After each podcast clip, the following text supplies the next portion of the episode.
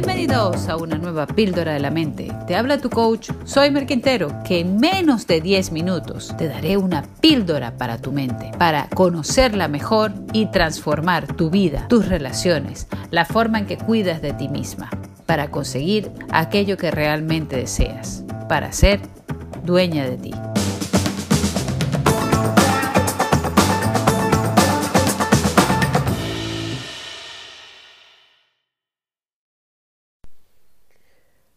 Me siento fatal, me dice alguna persona. Pues mira, yo te voy a enseñar el día de hoy cómo puedes cambiar tu estado emocional en tan solo uno o dos minutos. Para ello vamos a utilizar la triada del cambio que enseña Tony Robbins en su seminario de UPW, en el cual nosotros nos apoyamos en tres patas fundamentales para cambiar nuestro estado emocional. Si lo tuviéramos que dibujar, lo podríamos dibujar en un triángulo, en donde cada uno de los lados forma una parte fundamental de tu estado emocional. La base de todo es la fisiología. Aquí vamos a hacer un proceso de reprogramación neurolingüística. Si tú estás encorvada mirando hacia abajo, inevitablemente te sentirás triste, irás hacia tu pasado eh, y puedes sentir pena, dolor, añoranza, entonces, lo primero que tenemos que hacer es transformar tu postura corporal. Vamos a tirar los hombros hacia atrás. Ahora mismo, enderezate donde estás sentada. Ponte recta, separa tu espalda de la silla, pero pega el culete atrás. Te me pones recta. Muy bien, ahora vas enderezando tu columna, te vas poniendo recta y vas a tirar los hombros hacia atrás. Si es necesario, utiliza tus propias manos para empujar un poquito tus hombros hacia atrás. Inevitablemente lo que sale al frente es tu pecho. Pues así tienes que estar como la Mujer Maravilla, sacando el pecho, orgullosa de esa parte de ti, de esa femineidad. Saca el pecho y mira hacia adelante. Incluso tira un poco hacia arriba. ¿Qué te parece si miramos un poco más arriba y me describes lo que ves? ¿Es el techo o acaso estás al aire libre y me puedes describir el último piso de un edificio? ¿Es acaso un árbol lo que ves? ¿Las nubes? ¿Un avión? Mira hacia arriba y describe, busca, mejor dicho, algo hermoso. Que solo estás mirando el techo y el techo es blanco, pues mira hacia arriba y ve lo perfecto del color blanco. Quiero que busques algo arriba que te guste. Puede ser esa simple cornisa, puede ser un árbol que puedas observar desde abajo. ¿Qué ves?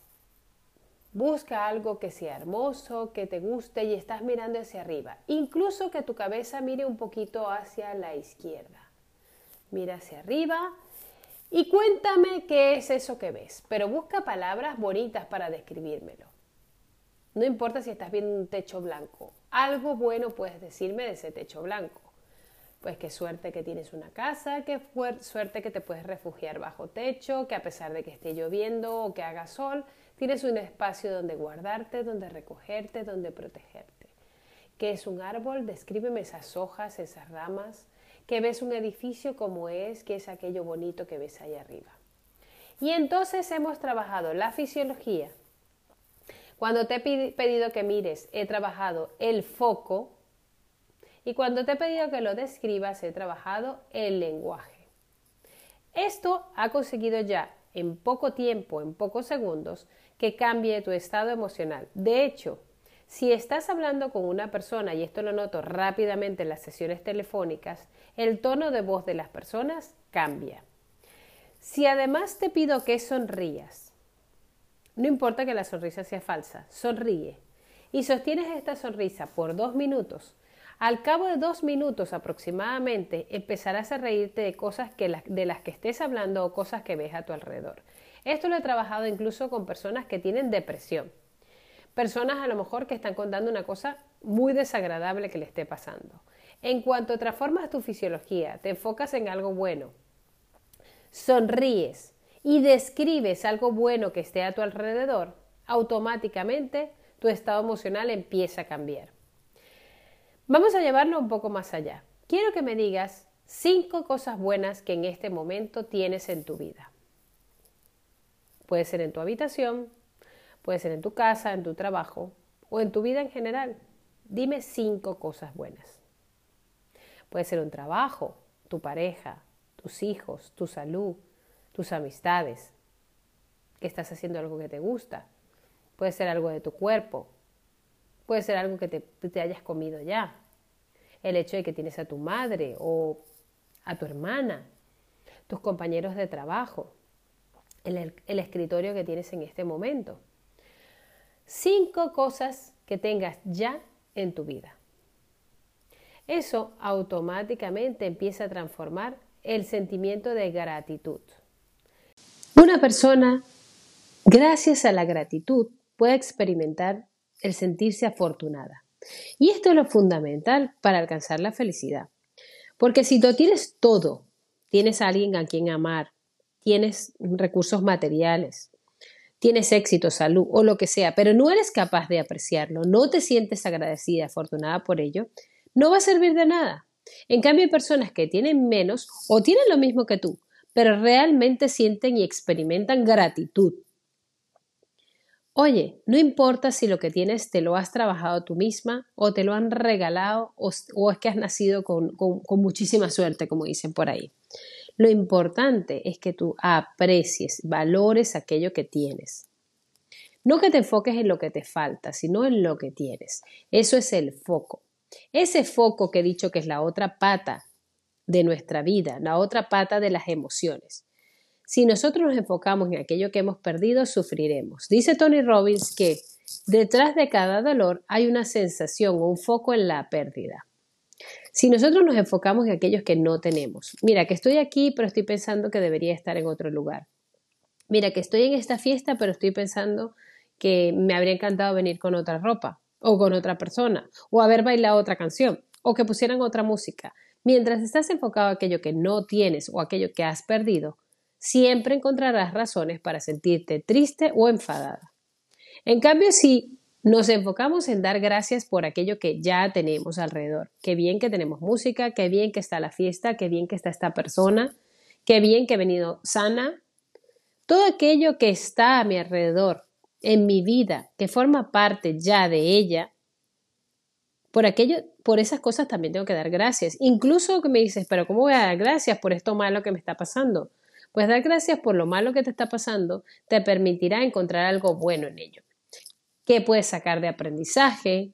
¿A qué persona puedes conocer gracias a esto?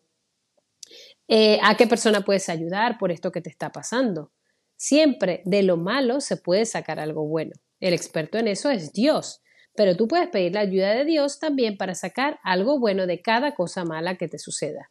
Los chinos para esto le dan un nombre, dicen que es el yin y el yang. Dentro de todo lo bueno hay algo malo y dentro de todo lo malo hay algo bueno. Solo tienes que buscarlo. ¿Y por qué dentro de todo lo bueno también tienes que buscar aquello que es malo?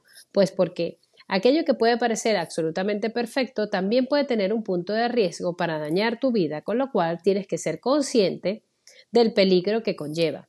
Conocer lo malo que hay dentro de lo bueno te ayudará a tener una vida mucho más consciente y a tomar mejores decisiones, a no dejarte engañar o a simplemente no dejarte eh, encandilar con algo que pueda estar ocurriendo a tu alrededor. Es que el trabajo es perfecto, no tiene nada malo, pues déjame decirte que a lo mejor no estás siendo lo suficientemente realista.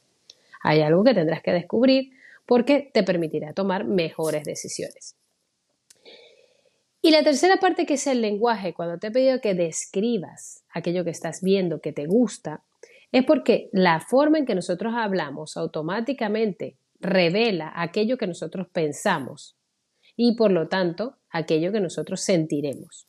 Si yo pienso que una persona me cae mal porque es estúpida y con mi lenguaje lo refuerzo, cuando esa persona se me acerque, a mí me va a hacer sentir mal y voy a tener mala cara. cara.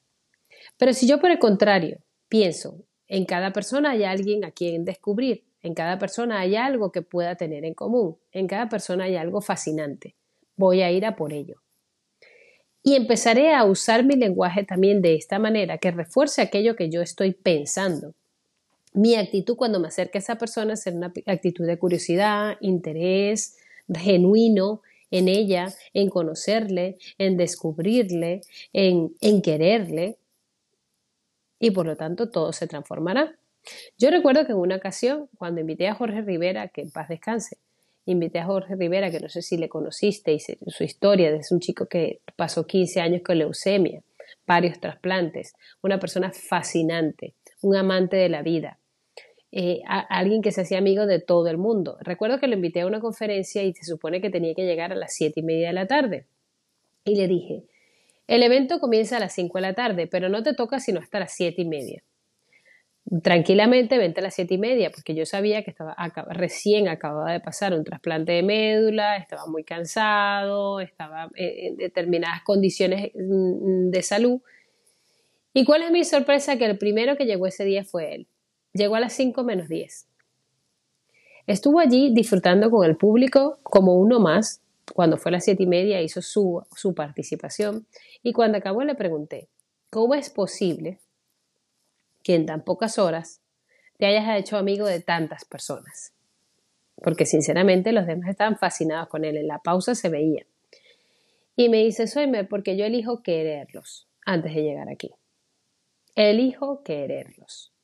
Cuando tú piensas, voy a querer a estas personas, vas a hablar en coherencia con ello y vas a actuar de esa manera. Por lo tanto, tu fisiología, tu foco y tu lenguaje te acompañará si tú eliges querer, eliges disfrutar, eliges ser feliz, eliges crear, eliges contribuir, eliges ayudar, eliges liderar, entonces todo va a tener un enfoque completamente distinto, un resultado completamente distinto.